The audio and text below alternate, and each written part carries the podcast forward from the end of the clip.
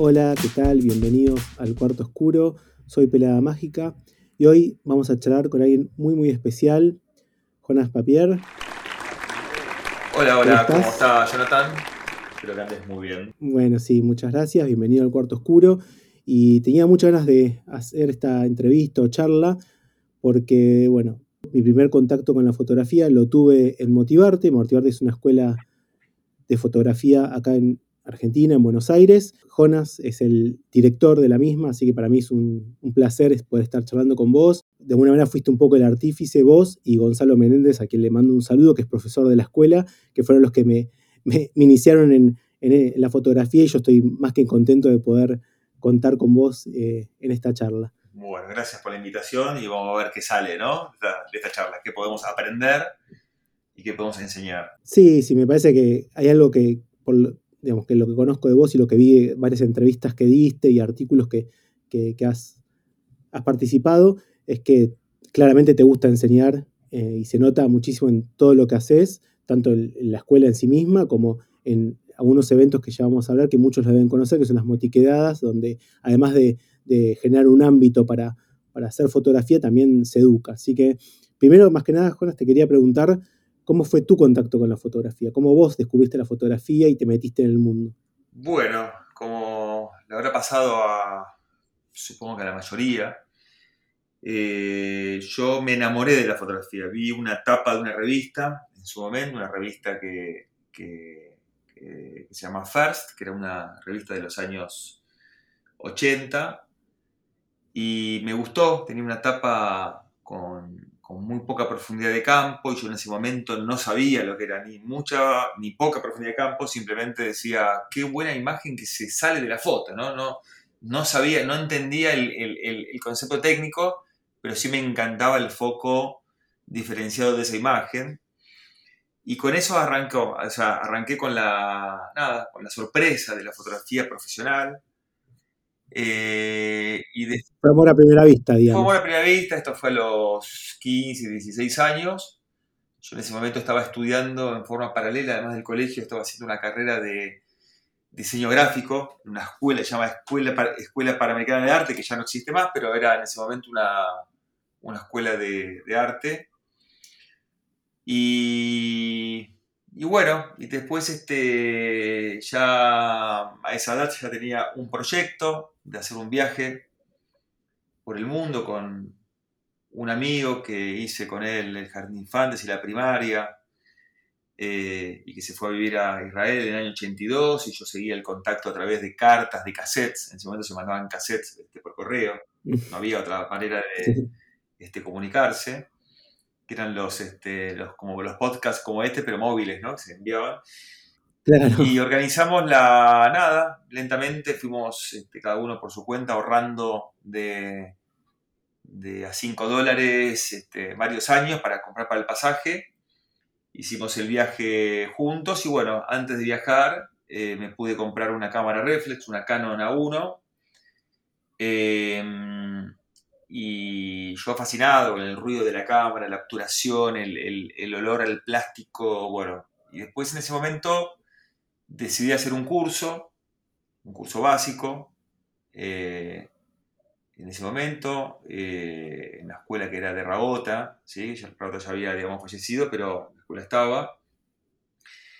Y bueno, aprendí, aprendí algunas cosas así, otras no, por, por mi capacidad distractiva, soy muy distraído, eh, pero ya el contacto y la experiencia y los químicos en el cuarto oscuro, me acuerdo que en ese momento era este, Luis Bocuti, era el docente, Luis este, ahora está radicado en Italia, y el ayudante, que estaba como ayudante, había sido alumno y era ayudante de él, era Diego Ortiz Mujica, ni más ni menos.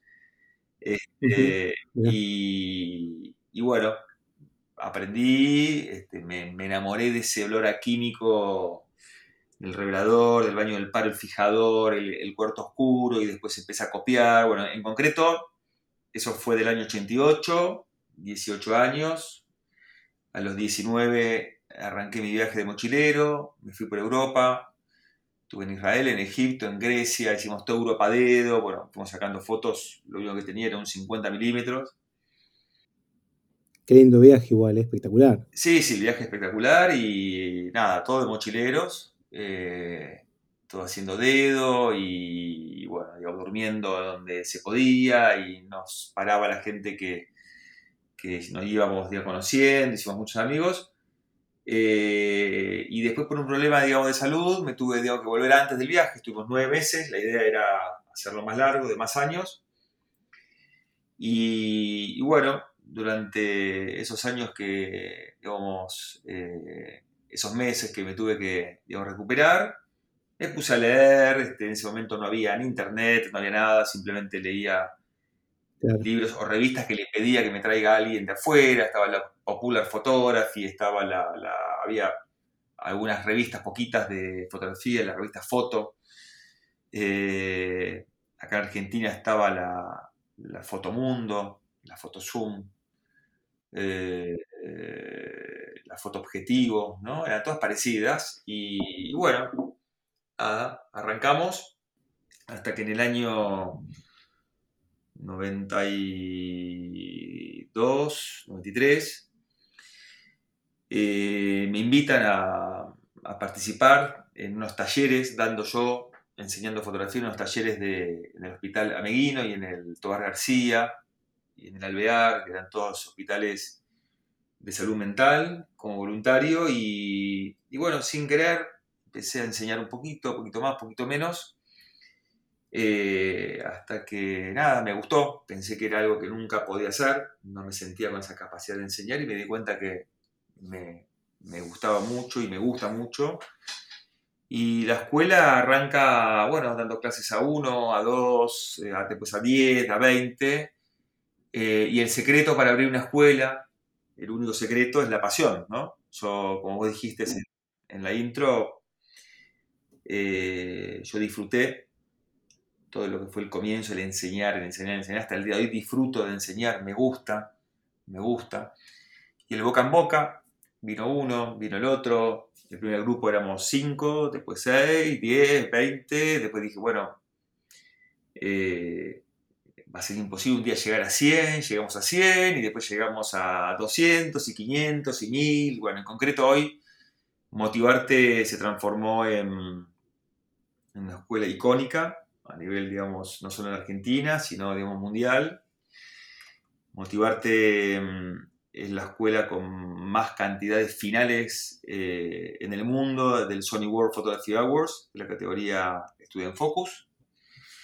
Sí, eso me parece increíble. La cantidad de finalistas que tuvieron es impresionante. Sí, tuvimos nueve finales. Eh, y después, bueno, ni siquiera ninguna escuela de Europa, ni las escuelas de Japón, de China, ni, de Estados Unidos llegaron a más de cuatro finales. Nosotros tuvimos nueve.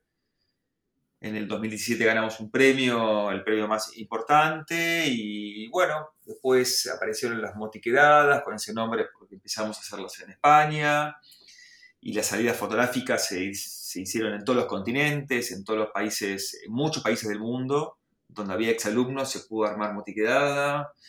Y, y bueno, toda la pasión y todo, el, todo, todo fue a través de la pasión, ¿no? Eh, claro, sí, no, sé cuándo descansás, porque la verdad que encima participás de, de todos los proyectos, de las motiquedadas, de eh, aparecer siempre en los cursos, estás represente en todo. Mira, yo participo porque me gusta, igualmente se delega, los, los profes que están en la escuela están eh, comprometidos con lo que hacen, hacen las cosas, este, también enseñan con, mucha pasión, o sea, no enseñar con pasión, motivarte es raro, no es habitual, no, no, no, no se da. Y, la verdad que los profes de la escuela hay profes que están hace muchos años. Yo no me acuerdo con quién habías cursado vos, que me dijiste.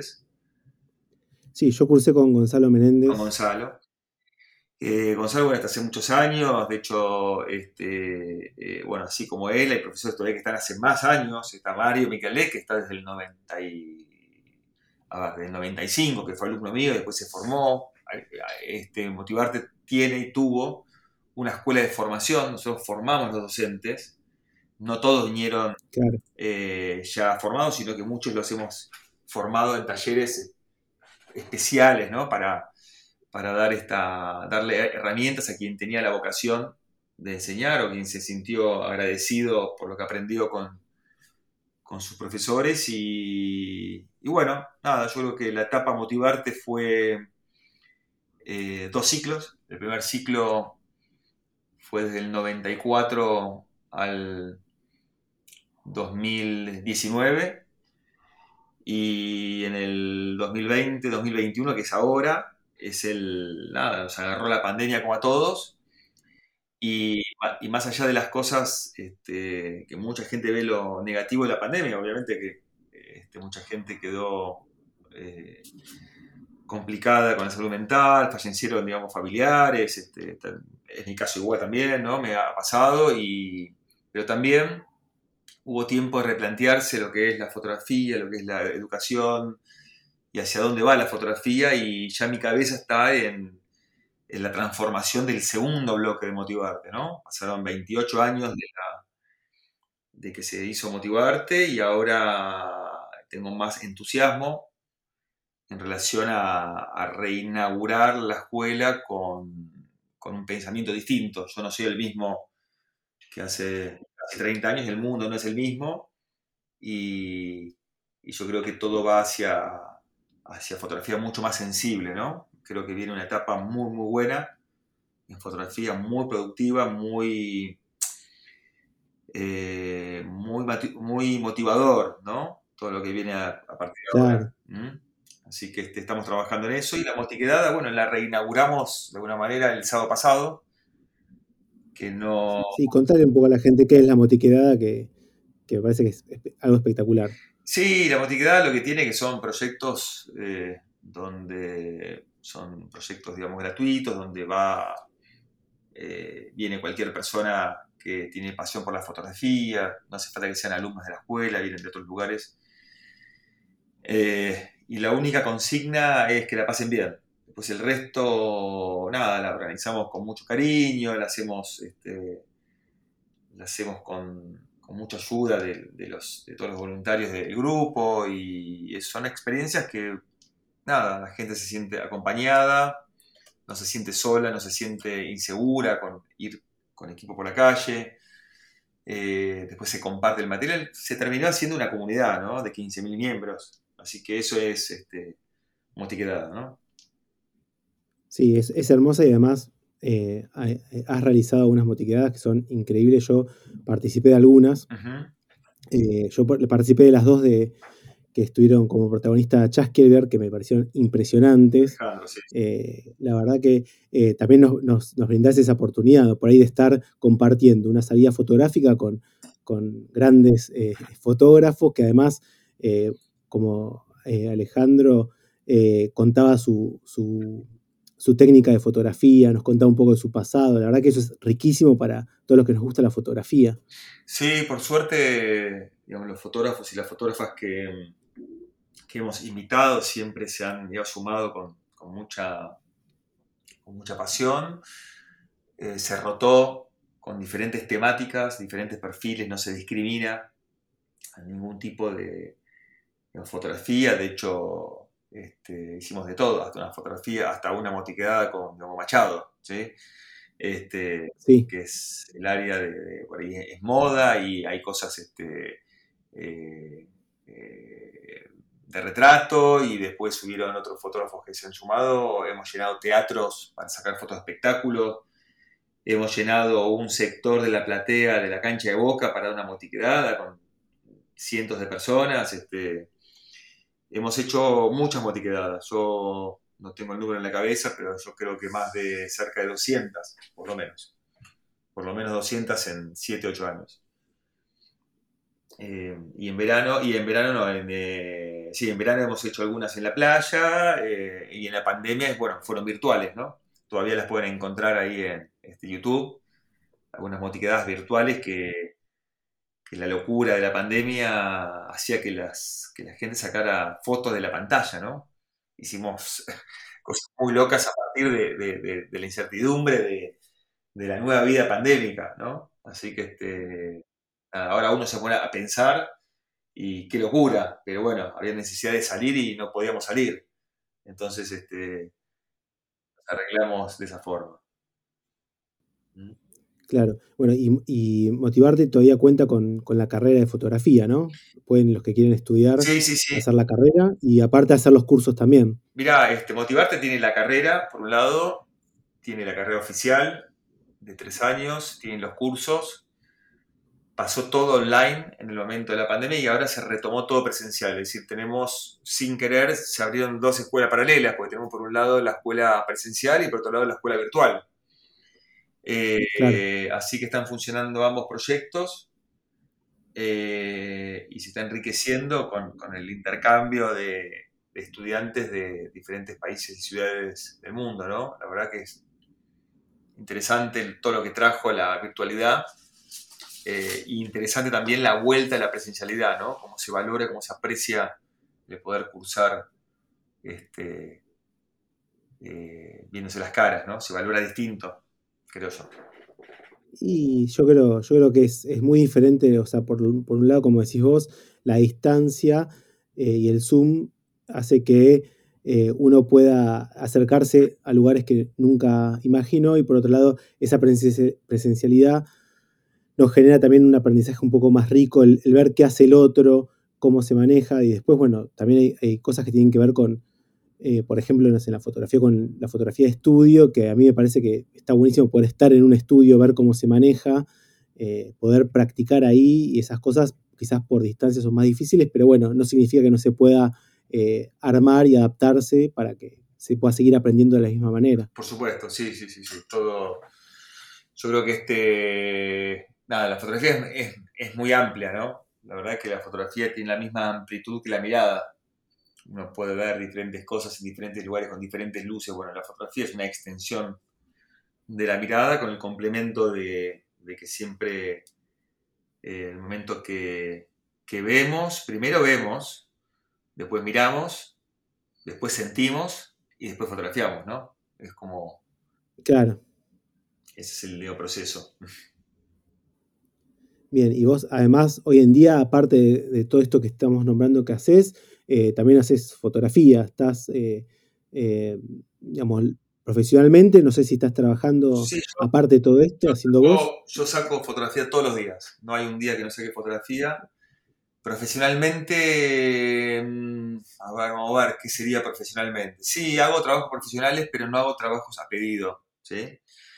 Yo trabajo, mm, hago fotos para mí y eventualmente alguien me las puede comprar pero yo no hago fotografía publicitaria o de cosas que no, no me llegan. ¿sí? Ya lo hice durante muchos años, trabajé muchos años como fotógrafo publicitario, como fotógrafo de viajes, me dediqué a trabajar en la revista que, que, fue la que me entusiasmó y la que me inspiró a ser fotógrafo. Después terminé los pocos años trabajando ahí y, hoy los trabajos comerciales son trabajos que yo hago dentro de mis pasiones y después alguna marca le interesa usarlas y las paga, pero en general no hago trabajos eh, si no me gusta el tipo de trabajo, puedo elegirlo, me puedo dar el lujo de elegir el tipo de trabajo, ¿no? Claro. Bueno, y te pregunto otra cosa. Eh, ¿Algún fotógrafo que te haya inspirado o que te inspire hoy en día?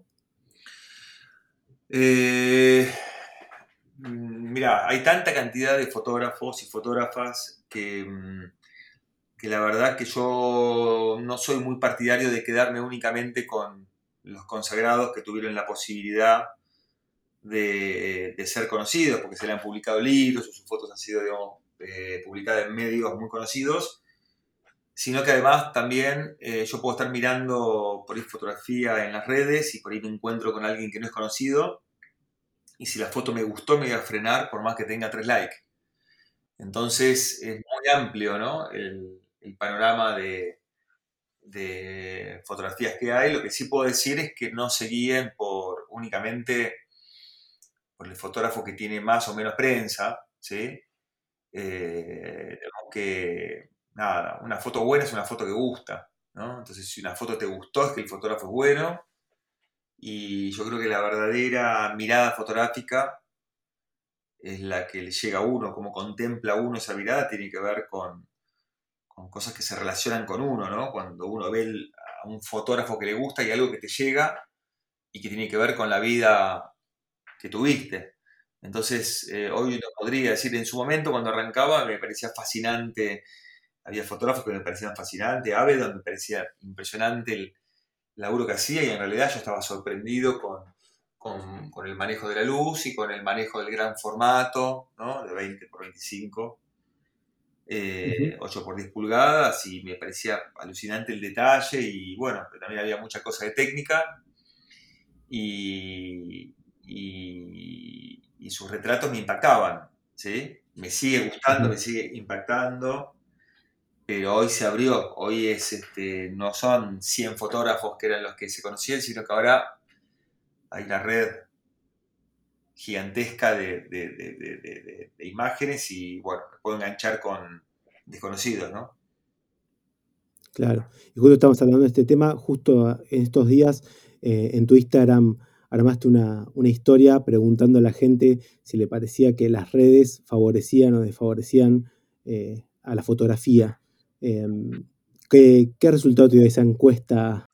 Mirá, hubieron respuestas, la verdad, un montón compartí algunas porque eran muchas, eh, pero básicamente eh, la gente cree, los fotógrafos y fotógrafas piensan que, que Instagram ayuda a fomentar el arte y bueno, es para debate, ¿no? Yo creo que es tanta cantidad de cosas que hay en Instagram, tanta cantidad de imágenes que hay una sobre, hay una saturación yo creo que es al revés, yo creo que no se puede contemplar bien el arte a través de las redes porque nadie se toma el tiempo que merece una imagen que fue trabajada desde un concepto más eh, profundo, ¿no? Pero bueno, eh, hay que saber, creo que lidiar con las dos cosas. Las redes sirven para mostrar, tal vez como un disparador para que el día de mañana puedan ver una muestra, o puede ser una muestra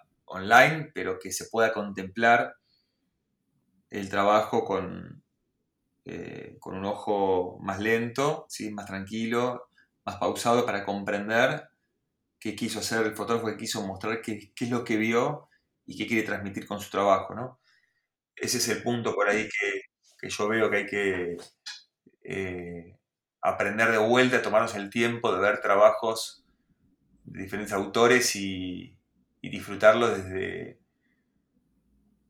desde el pensamiento, ¿no? De ver esas imágenes y ponernos a pensar y ver qué cosas sentimos cuando las vemos. Bueno, yo creo que todavía, creo que vuelve todo eso, ¿no? Creo que estamos volviendo de, en cierta forma a la fotografía tradicional en muchos aspectos. De hecho, es muy, nada, está muy de moda ahora la, fotografía vintage. Se ve mucha gente de vuelta buscando rollos este, y sacando con sus cámaras sí analógicas, así que bueno, quiere decir que... ¿Vos seguís, ¿Vos seguís, sacando analógico hoy en día o ya Yo saco es solo digital? Todo digital, pero, pero bueno, no descarto en un momento agarrar de vuelta mis equipos con, rollo. De hecho, tengo dos placares llenos de material que, que, voy a empezar a escanear con fotos de trabajos de los años 90, de los años 80. Eh, este, de hecho, justo pensaba en la salida al Tigre el sábado, que mis primeras fotos las hice ahí, en Tigre, en el puerto de frutos. Y, dije, bueno, voy a buscar el material y voy a tratar de buscar el mismo ángulo. Pues me acuerdo con qué cámara saqué y con qué lente saqué. Y bueno, creo que voy a tratar de replicar esa misma imagen, ¿no? Eh, me gusta mucho eso del, de fotografía y el tiempo, ¿no? me parece atractivo. Sí, se me parece que es algo que, que tiene lo analógico que lo digital no te lo puede dar, ¿no? Y aparte lo que hablábamos alguna vez también en, otras secciones del podcast, esto de, que con el digital uno saca por ahí 5.000 fotos, ¿no? Y con, el analógico es pensar la foto, pensar lo que vas a sacar, porque no tenés tanta cantidad de, chances y, te da esa tranquilidad y esa, esa espera a, sacar la foto que uno quiere sacar. Sí, tal cual, exactamente. Exactamente. Bueno, y la última pregunta que te quiero hacer es, eh, con respecto a la pandemia y bueno, cómo tuvimos que adaptarnos a la virtualidad de todo esto, es, ¿qué te parece a vos que depara el futuro, principalmente en lo que es la muestra fotográfica? ¿Te parece que vamos a poder volver a ver las fotos eh, en persona? ¿Crees que esto inefectiblemente va a ir hacia la virtualidad un 100%? ¿Cómo ves eso? Mira, yo creo que con esta pandemia eh, y entendiendo que la vida es movimiento, la vida tiene que ver con el movimiento, tiene que ver, todo es movimiento. Vos que sos médico lo sabés, un corazón se mueve, late porque se mueve, porque circula la sangre. Eh, un paciente entra y se mueve. Cuando una persona se muere, hay movimiento porque los gusanos se lo comen. Todo es movimiento, ¿sí? Las, rocas es movimiento, con el viento erosiona, se transforman en arena. Será cuestión de más o menos tiempo, pero todo es movimiento. Y bajo ese concepto, la pandemia trajo cambios. Ya nada va a ser lo mismo como antes. Para mí, nada va a ser igual. Por lo menos eh, en, mi vida no lo va a ser, porque ha traído cambios en formas de pensar. Eh, y yo creo que va a estar esta posibilidad de ver muestras presenciales, muestras virtuales, muestras 3D, pero tal vez el foco, lo importante no está en cómo vamos a contemplar la fotografía, sino lo importante es qué tipo de fotografías van a ser más vistas, más elogiadas, más buscadas. Y yo tengo diferentes reuniones con eh, gente que trabaja el tema de la imagen acá o en otros países del mundo y, vamos coincidiendo con uno que está esto de la democratización de la imagen, ya con los teléfonos celulares cada vez mejores en calidad, si bien no llegan a tener la calidad de, una cámara profesional, ya permite que, que cualquier persona pueda expresar con un poco de técnica, sobre todo de entrenamiento visual, entonces, bueno, eso da mayor cantidad de posibilidades. Y después los temas. Los temas quiere decir que, por lo menos eh, entiendo que ya después de una pandemia con tanto dolor y con tanto, tanta muerte y tanta cosa, creo que vamos a apreciar mucho más las fotografías sensibles, las fotografías sencillas, las que dicen algo básico pero elemental para la vida y yo creo que por ahí va a pasar la cosa, más allá del formato que podamos ver nosotros las imágenes, ¿no? Pero creo que ahí está la clave, cuando si alguien me pregunta, ¿y cómo será la fotografía del futuro? Para mí, sensible y humanista y democrática. Eso es el, paso que, le llega a la fotografía. Perfecto, muy interesante tu postura. Eh, bueno, Jonas, ya estamos terminando. Yo te quiero agradecer tu tiempo. Eh, la verdad que ha sido una charla hermosa. Y invito a todos a seguir a Jonas en las redes, en Instagram, a seguir a las motiquedadas en Facebook para enterarse cuándo son las próximas salidas y entrar a motivarte.com, donde van a poder ver todos los cursos, eh, todos eh, los workshops que se ofrecen. Exactamente, así tal como vos lo dijiste. Eh, muchas gracias a vos, este, Jonathan, por, la invitación y por, y por dejarme, nada, dejar que muestre un poquito mi, punto de vista con respecto al futuro de la fotografía, que seguramente muchas personas de diferentes edades estarán escuchando esto y, tal vez aporto, ¿no? Con aportar un poquito, si a alguien le sirve, si a una persona le sirve, ya estoy más que satisfecho. Así que bueno, gracias. Sí, quédate tranquilo que seguro que, va a ser así. Así que te despido y muchas gracias por todo. Un abrazo y muchas gracias. ¿eh? Muchas gracias por haber llegado hasta el final. No se olviden de seguirme en las redes, en Instagram, arroba pelada mágica, mi página web peladamagica.com y seguime en mi canal de YouTube, Cuarto Oscuro. Hasta pronto.